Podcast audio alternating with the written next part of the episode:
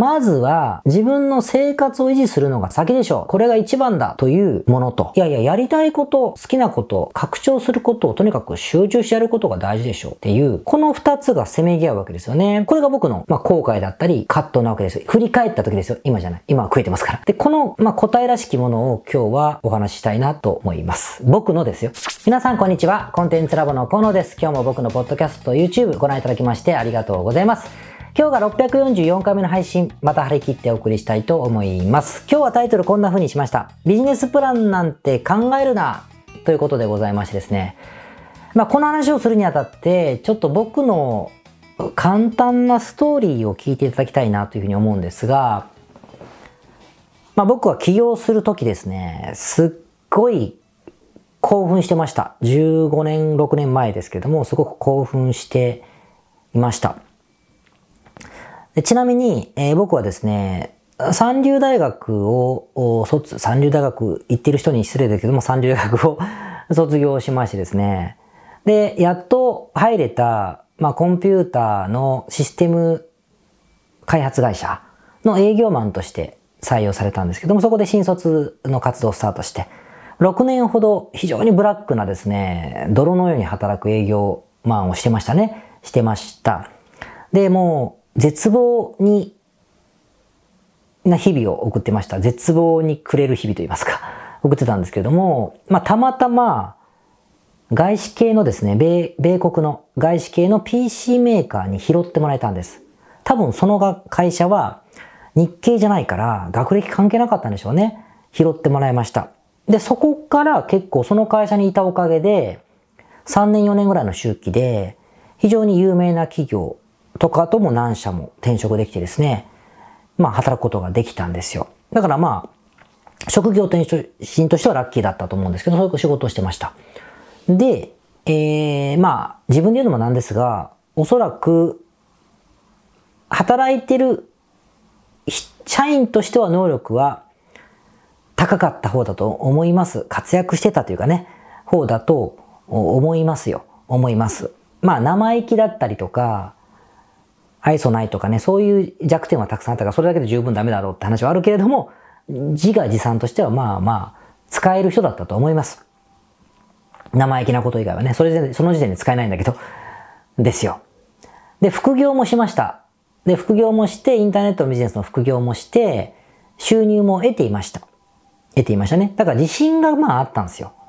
なので、早く起業したかったんですよね。したかったから、起業するときはですね、もうワクワクしかないわけですね。僕ならできると思ってましたから。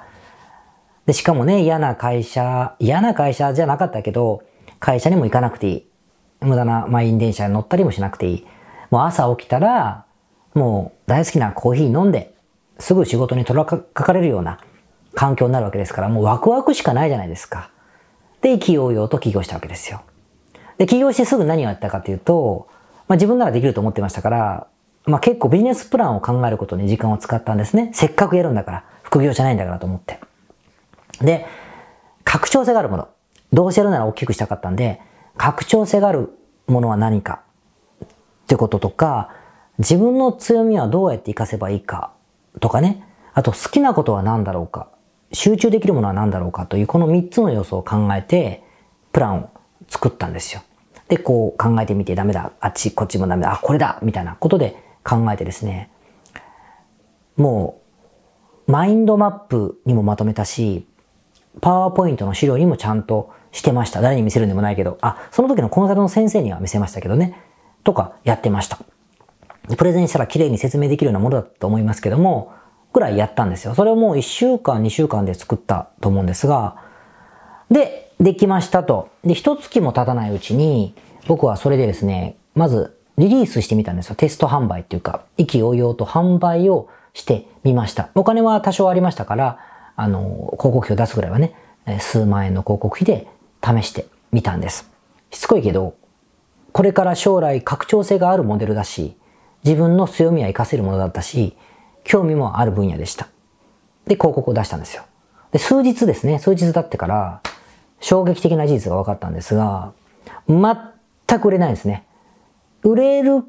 かもしれない気もしないぐらい、もうかすりもしないことが分かっちゃったんですよ。広告運用だけは上手ですからね、結果が分かっちゃうと。で、しかも、改善したら売れるんじゃないかっていう類じゃないです。もう全然売れない。欲しい人いないし、売ろうと思ったら、時間とコストが膨大にかかる。つまり1年2年かけて、お金も何百万何千万も使って広げていくようなものだなということが分かっちゃったんですよ。最初に分かるよって話ですけど、分かっちゃった。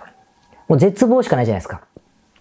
で、しかも僕は自分に自信があって、起業してますから、資金を用意してなかったんですね。副業してたんじゃないかって話だけど、まあその分浪費をししましたので、あんまないんですよ。なので、生活費がなくなんじゃね？っていうことにも気づくわけですね。だからもうドキドキだった、数週間前にワクワクだったものが、もうドキドキ、冷や汗みたいな風になっちゃったんですね。ってことは、生活費を稼がないといけないじゃないですか。あの子供もいましたんでね、当時。やべえと思って、もう働くか、アルバイトか何かをするか、すぐ金になることをするかしかないですよね。なので、まあ働くのはちょっと嫌だなと思って、ホームページ制作業でもやるか、みたいな感じでね。今はそんな風には思ってませんよ。だけど、ホームページ制作業でもやって食いつなぐかという風にして、それを始めたんです。始めました。だから、もう食うためでやってますから、将来の拡張性とか、自分の強みとかね、だってウェブサイトなんか僕作れませんでしたから、当時ね。あ、自分のサイトは作れたけど、商用利用できるものをプレ、あの、提供することはもうなかなかできなかったですね。だから、外注さんを使うんですけども、だから自分の強み関係ないじゃないですか。あと、何でしたっけ好きかどうかとか、好きなわけないですよね、自宅業なんてね。あの、大変なんですから。当時の僕はですよ。でも、なりふり頑張ってなかったから、とにかく、そこでお金を得るためにやってみたんです。で、おかげで、まあ一生懸命がむしゃらでしたから、1件、また1件、10万、また10万、20万、次50万とかね、いうふうに、ゆっくりではありましたけど、食えていったわけですよ。で、なんとか生活の基盤ができて、で、さらにそっからいろんなことがありまして、コンサルティング事業に切り替える瞬間を迎えることができたんですね。で、この辺から、また思い出すんですよ。将来の拡張性、自分の強み、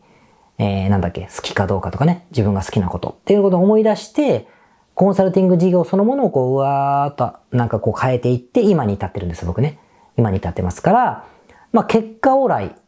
だし、えー、うまくはいっててると思います。拡張の、あの、線に乗せることができてるので、いいなって思ってるんですよ。よかったねってことじゃないですか。で、ここで、じゃあめでたしめでたしかっていうと、まだ続きがあります。でも世の中は2000年代、2010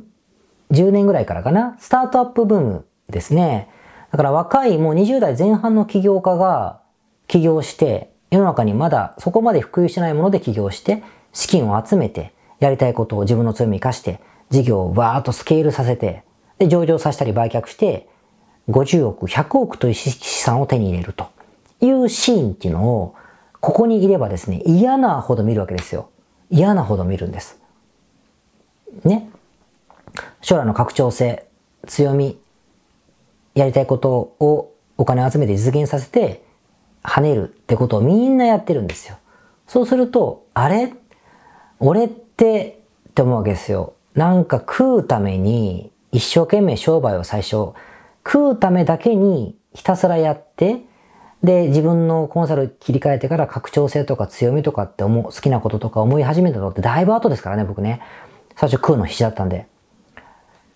この順番ってちょっと間違ってたかな俺も違うやり方があったかなっていう、まあ嫉妬とも言えるし、後悔とも言えるし、自虐とも言えるというか、そういう感情が湧くわけですよ。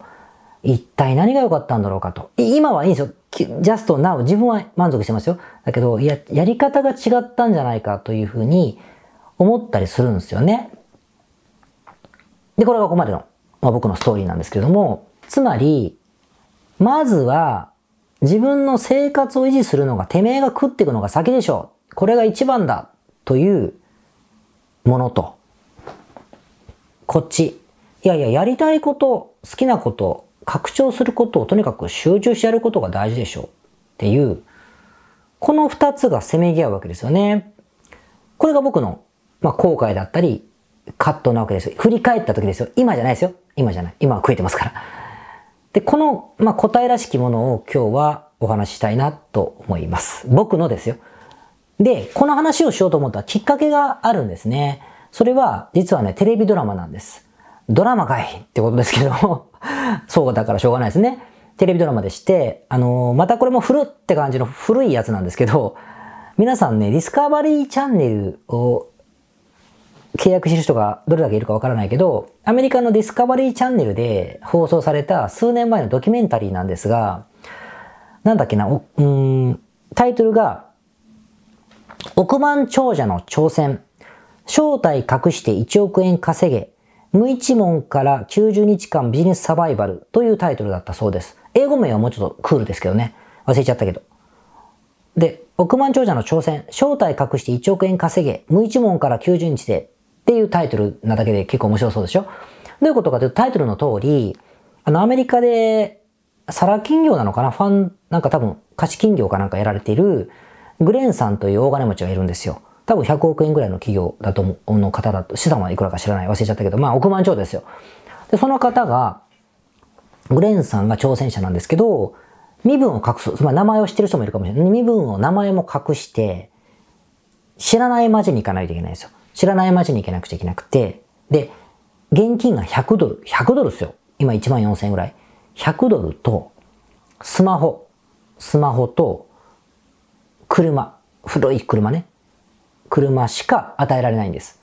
そこで行って1億円稼げって言われる。90日間でっていうゲームなんですよ。まあよくあるじゃないですか。なんだけど、これね、面白くて、スマホは通信料はかからないんです。だけど、バッテリーとかはないし、コンセントもないでしょまず、フル充電のスマホがあるだけ通信できるスマホがあるだけ。車は、ガソリン最初満タンですけど、その後のガソリンはもらえないんですよ。ガソリン代も自分で稼ぐ。さらに、あの、宿。泊まるところとか食費もないんです。家帰っちゃダメなんですよ。だから、ほとんどホームレスからやれみたいなもんなんですよね。これが面白いんですけど、で、じゃあそのグレンさん最初どうするかというと、実は、この街で暮らすのには、だいたい月に1000ドルぐらいいると。まあアメリカだから安いんでしょうけど、月に1000ドルいるから、90日間で僕は3000ドル必要なんだと。3000ドル、4000ドル必要。それをまず稼いで、生活基盤を作ってから挑戦しようと思うってまず言ったんですよ。で、じゃあどうしたかっていうと、2日か3日ぐらいね、車の中で寝泊まりしてました。クソ寒いのに。で、カップラーメン買って、安いカップラーメン食ってましたよ、その人ね。箸がないとか言いながら。お湯もらえるかいとか言って。だからホームレスですよ。やりながら、あの、やってました。まあ、やらせもあるでしょうけどね、ドラマだから。でもまあ、聞いてくださいよ。で、宿を確保するために、じゃあ今度どうしたかというと、3000ドル稼がないといけないから、まず、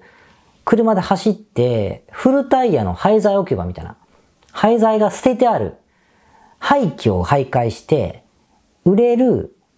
トラックのなんかでっかいタイヤかなを探すんですよ。程度が古くても売れるんですって、タイヤって。で、それを探して、見つけて、1本いくらとか、1本400ドルとかさ、そんなんで売るんですよ。で、それでお金を手にして3000ドルの予定が1200ドルしか手に入らなかったけど、住む場所が決まったよ、なんて、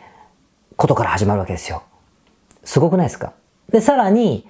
その金だけだとまだ足りないから、次は、また当面の資金を稼ぐために、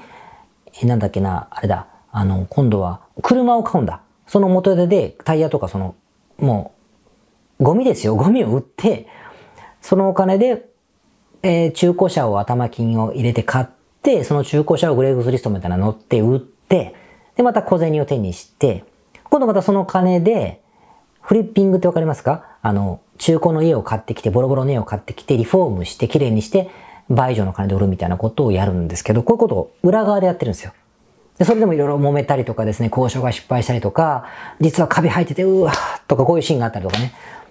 こうやるんですよ。で、やったのと並行して、見る方がいるとネタバレになっちゃうんだけど、まあ、ある飲食店を彼はやるんですけども、ある飲食業をやるときのその準備をしたりとか、店を借りる金が、とか、リフォームのお金とかもやっぱその、そっちのフリッピングとか、中古車を売ったお金で賄っていくわけですよ。生活費はタイヤとか売って手に入れてますから。で、準備して、しかも金がないから仲間を、あの、労務出資って言ってね、労働力で出資してもらって最後に株を渡すつもりだったと思うんだけど、手伝わせて。で、まあ、最後にバリエーション、評価額を聞いて1億円足りるか足りないか、ドキドキみたいな話をするんですけど、まあ、興味あったら見てください。で、こういうのを見てですね、僕はもちろんやらせも入ってるでしょうから、そうやって儲けるのか、フリッピングは簡単だとか思ったんじゃなくて、あ、こういうレベルの人でも、あ、まず生活基盤を作ることが大事なんだよ。だから何でもいいから金が入る方法、ゴミを売って稼ぐんだとおっしゃったことが、僕はすごく、あーって思ったんですよね。つまり何が言いたいかというと、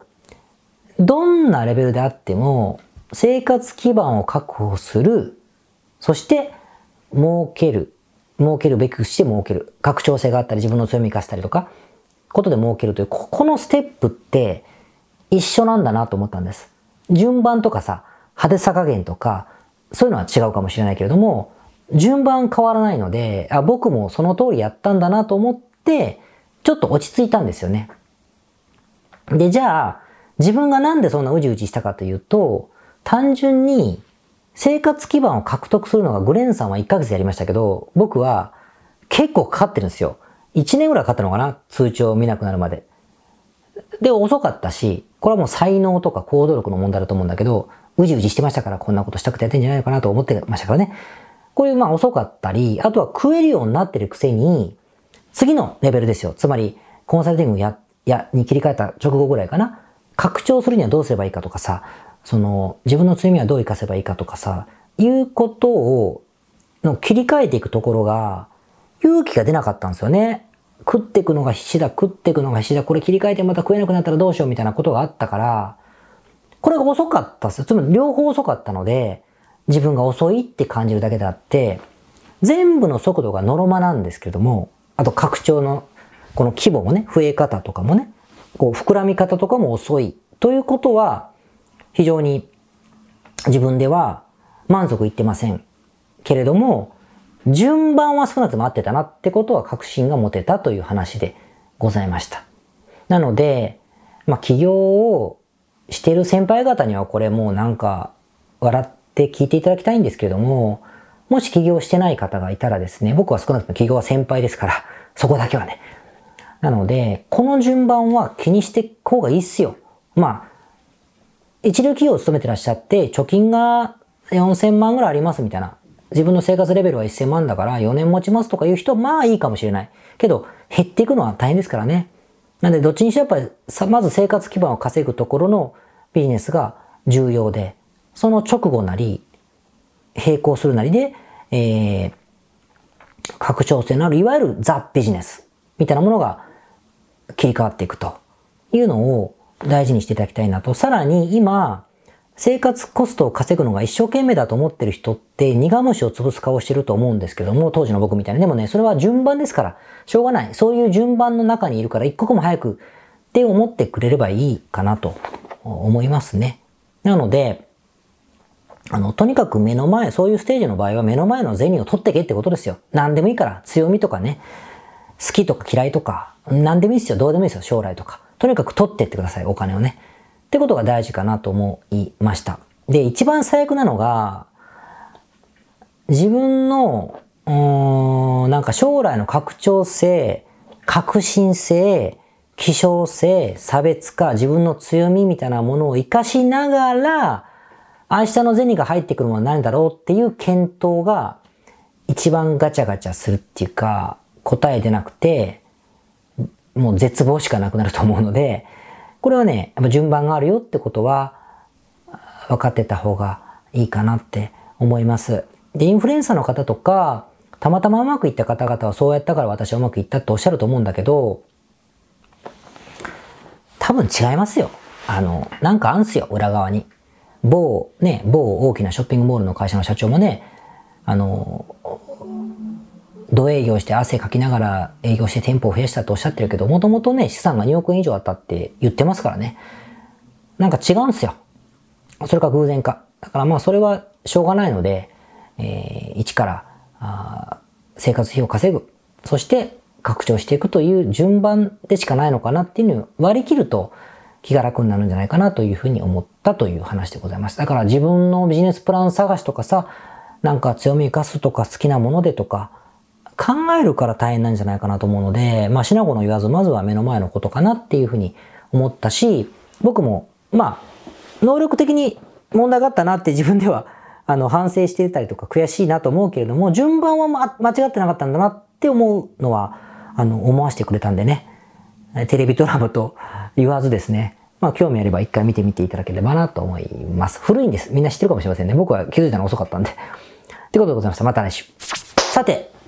644回目の雑談でございまして、今日はですね、男性にはわからないことって話をしたいと思います。男性女性の区別ももうないかもしれませんけどね、あえて言います。男性にはわからないこと。あの、ビジネスをしてるとですね、テスティモニアル、つまりお客様の声というのを用意することって多いと思うんですよね。まあ用意するべきなんですけども、でそれ今時だとね、写真とか映像があった方がいいに決まってるわけですよ。ユーザーレビューってやつね。で、僕もたくさん用意をしてます、してますけれども、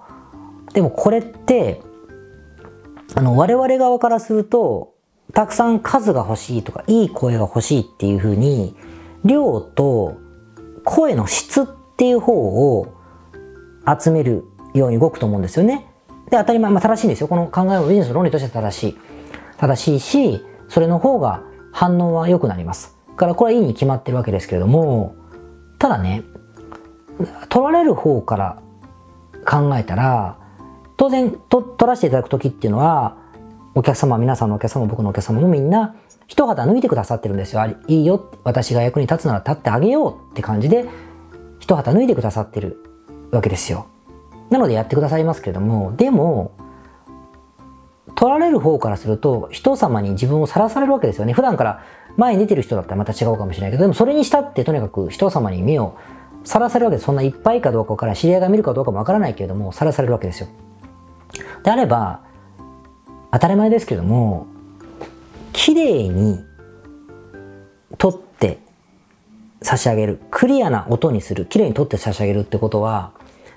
やるべきじゃないですか。やった方が、喜んでくださるとも言わないけど、良い感情を抱いてくださると思うんですよね。これは決してかっこよく人の見た目なんかいろいろあるんだからかっこよくとかさ、まあ、女性だったらまあ平たく言うけど美人にとかさそういうことじゃないですよ。そういうことじゃなくてまあ綺麗にって言い方しようかな。とかクリーンな音でとかさいうふうにとか明るくとか取るべきじゃないですか。言いませんよ。ご本人は絶対に言いませんけどもそうするべきだしそれの方がよりより良い感情になるに決まってません？僕だってやっぱそうですよ。おっさんだけどね、そう思うと思うんです、自分でも。で、でも、やっぱさ、撮る方からすると、用意するのが必死だから、例えば皆さんもセミナーの終わりとかにね、暗いところで撮影してみたりとか、雑音が超入ってるけどマイクがうまくないけど撮ってしまったりってことって一度は二度あると思うんですよ。僕だってあります。でもこれはね、良くないということなんですよ。しつこいけど、おっしゃらないですからね。そうしろなんて。だけど我々がそれはやるべきだなっていうふうに思っていて、で、これ僕ね、たまたま自分のクライアントさんが女性が多いので、ほとんど女性ですから、ある女性の方とある女性の方がね、この話をちょろっとしたときに、あの、最近撮影してるあのクライアントさんの声ってちょっと撮影の機材変えたんですが、その時にちらっとおっしゃったのが、やっぱ河野くんさ、つってその、やっぱ綺麗に撮って差し上げるべきよっていうふうに、ご本人、私を取れって意味じゃないですよ。取ってあげるべきよねっておっしゃった絶対言わないと思うよって本人は。だけど、取ってあげるべきよ、そら、つっておっしゃったので、ハッとしたっていうか、いや、うすうす分かってました。分かってるからこういうふうによくしようとしてる気持ちはあったんですけども、でもね、やっぱりね、明確にそう思いましたね。で、この明確に思わないところが、実は男性で美意識が低い男性の特徴かなとは思う。男女でまた分けると怒られちゃうんだけど、まあそう思いましたね。だから、まあ女性でもそういう人が多いかもしれない、いるかもしれないけど、意外とね、人様を取って差し上げるって時には、美しくっつうとこ変なんだけど、クリアに、綺麗に、明るくみたいなことっていうのはやっぱりやって叱るべきだなというふうに、えー、学ばせていただけたということですね。まあ今はもうそういう、僕、ずいぶん前からそういう気持ちになってるので、あの、人にはそうやってやるべきですよって言ってるけれども、まあこの十何年の歴史を、例えばそうではない時もありましたから、やっぱりね、あの、改めて機会があったら、あの、そういうのもね、一肌脱いでくださった方々にもやり直す機会あればやり直したいなと思っているし、あの、これからは少なくてもそうしていきたいなと思いましたね。だからこう結構やっぱり、うーん、なんかよくね、男性女性で分けるなって言うけど、僕結構僕分けてて、女性であるからこそできる、う細やかなこと。いや、まあ女性らしくって言われたらムカつくでしょうね。僕元からしくって言われたらちょっと嫌だから。でもね、やっぱね、あるんですよ。あるので、そういう細やかなところっていうのはね、女性のお客様とお付き合いしていて、よかったなっていうか、まあ僕も鈍感なので、こう指摘してくださってですね、ああ、なるほど、そらそうだと思うこともあってですね、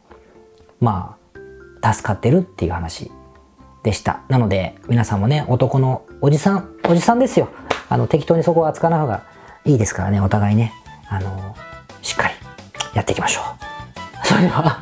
どうでもいい話だな。それではまた来週。皆さん、こんにちは。コンテンツラボの河野と申します。この YouTube チャンネルをご覧いただきましてありがとうございます。え普段は在住の起業家の皆さんにインターネットを使ったビジネスのサポートをさせていただいております。これまで、え約3000人の方々のビジネスのサポートを行い、すべてのクライアントさんの売上総額は300億を超えているぐらいだと思います。えこのチャンネルではそんな経験をもとにインターネットビジネスもしくはインターネットを使った起業について、え詳しく役に立つ情報をお送りするように心がけております。海外においての事例もとても豊富に含んでいますので、日本の方にも適用できることはとっても多いと思っております。ぜひチャンネル登録をして配信をご覧になってみてください。ポッドキャストをお聞きの皆様、こんにちは。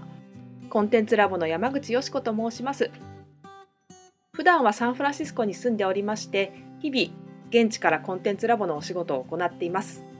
いつもご視聴ありがとうございます。いつも聞いてくださっている海外在住の方日本在住の方起業して制約のない自由なライフスタイルを実現したいと思っていませんか？今日はそんな皆様にですねお知らせとお願いがありましてこんな風に最後にお邪魔させていただいていますそのお願いというのはですねコンテンツラボのコンサルティングサービスについて知っていただくということです。で、あのー、番組の中でも河野が時々メンバーさんと呼ばせていただいていることがありますのでご存知の方も多いと思います。起業前の方にはビジネスプランを一緒に考えることから始め起業後の方には集客組織化異業種展開だったりはたまたお金の残し方かそして望むライフスタイルの実現というところまでですねメールやオンライン通話でのコンサルティングのほかに学べる仕組みとしてあの定期的に私たちの方からコンサルティングを受けていただいているメンバーさん用に教材をあのお配りしたりですね。あと世界各地にお住まいの起業してビジネスの広がりを目指す日本人の方同士とつながれる仕組みを取り入れたりといったコンサルティングやコミュニティ参加が全て入ったサービスになっております。私たちのクライアントさんは7割が海外在住者在住者さんでですね3割が日本にお住まいの方です。これから起業したい方、すでに起業している方、あとはあの起業して少し時間が経ってもうあの成長期に入られている方皆さんそれぞれあのビジネスのステージはそれぞれですけれどもとても刺激的にご一緒させていただいています。でよく聞かれるのですけれども海外在住ということにかかわらずですね私どもでは日本にお住まいでビジネスを展開している方とかあの起業計画されている方にもお使いいただけるコンサルティングサービスとなっていますのでご安心ください。起業前起業後日本海外とかかわらずプロフェッショナルな支援やコミュニティ参加でもっともっと成長したいとお考えの方におすすめのコンサルティングサービスとなっております。であの知っていただくことがお願いだったのですけれどもここからは皆さんにあのまた別のお知らせになりますがご興味がある方のために河野が世界各都市で実施して大好評をいただいているネット企業ビジネスセミナーを無料で公開しています。まだ何をしていいかわからない方にはどんなビジネスをするべきかすでに何かを始めている方のためにはどのようにビジネスを成長させるのかといったような濃い内容をですね4時間以上でとても詳しくお話ししています。もちろんあのコンテンツラボの強みとして今まであの一緒にサポートして大きくなってきた実際起業されている方たちの生の声も聞けてしまう貴重なものになっています。そしてさらに特別に今回取り下ろした「How to」というものを含めた実践編のセミナーも特別にご覧いただけるようになっております。ネットショップを始めてみたいとかサービス業をしてみたいコンサルティングやコーチング業をやってみたい自分の持っている情報を売ってみたいなどですね全てカバーしている動画セミナーになっています。で先ほども申したように視聴は無料となっておりますので今すぐこのメールの中にある概要のリンクをクリックいただくかコンテンツラボという名前で検索して動画を請求してご覧になってください。